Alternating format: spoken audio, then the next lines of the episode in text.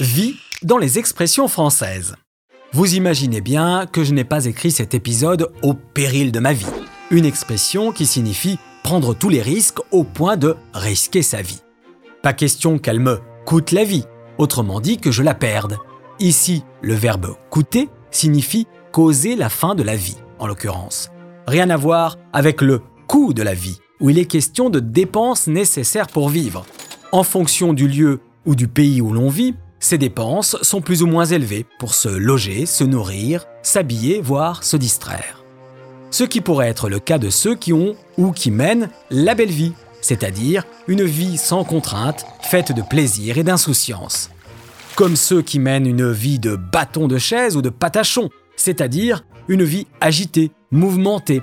L'expression une vie de bâton de chaise remonte au XVIIe siècle, où les plus riches pouvaient se déplacer en chaises à porteurs qui se servaient de longs bâtons pour porter leurs clients et qui passaient ainsi leur journée à faire des déplacements dans tous les sens, leur vie paraissait totalement désordonnée.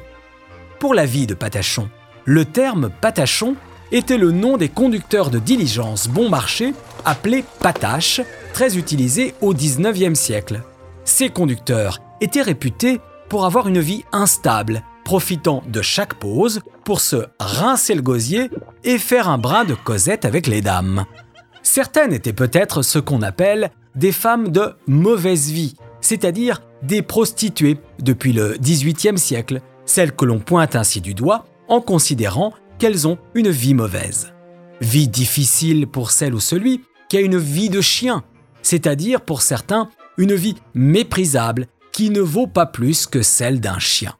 A l'inverse, ceux qui ont la vie de château vivent dans le confort, l'aisance, le bien-être, comme les châtelains qui autrefois, grâce à leur fortune, pouvaient avoir de nombreux serviteurs qui répondaient à tous leurs souhaits, et pouvaient donc voir la vie en rose, c'est-à-dire être joyeux et optimiste. Le rose, ici, rime avec bonheur, et c'est ainsi depuis le XVIIIe siècle.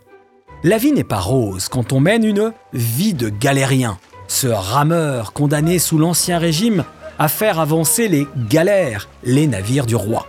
Celui ou celle qui vit en marge de la société, on dit qu'il mène une vie de bohème, comme le peuple de nomades qui s'installa en Bohème au Moyen Âge et qui dut fuir les nombreuses persécutions.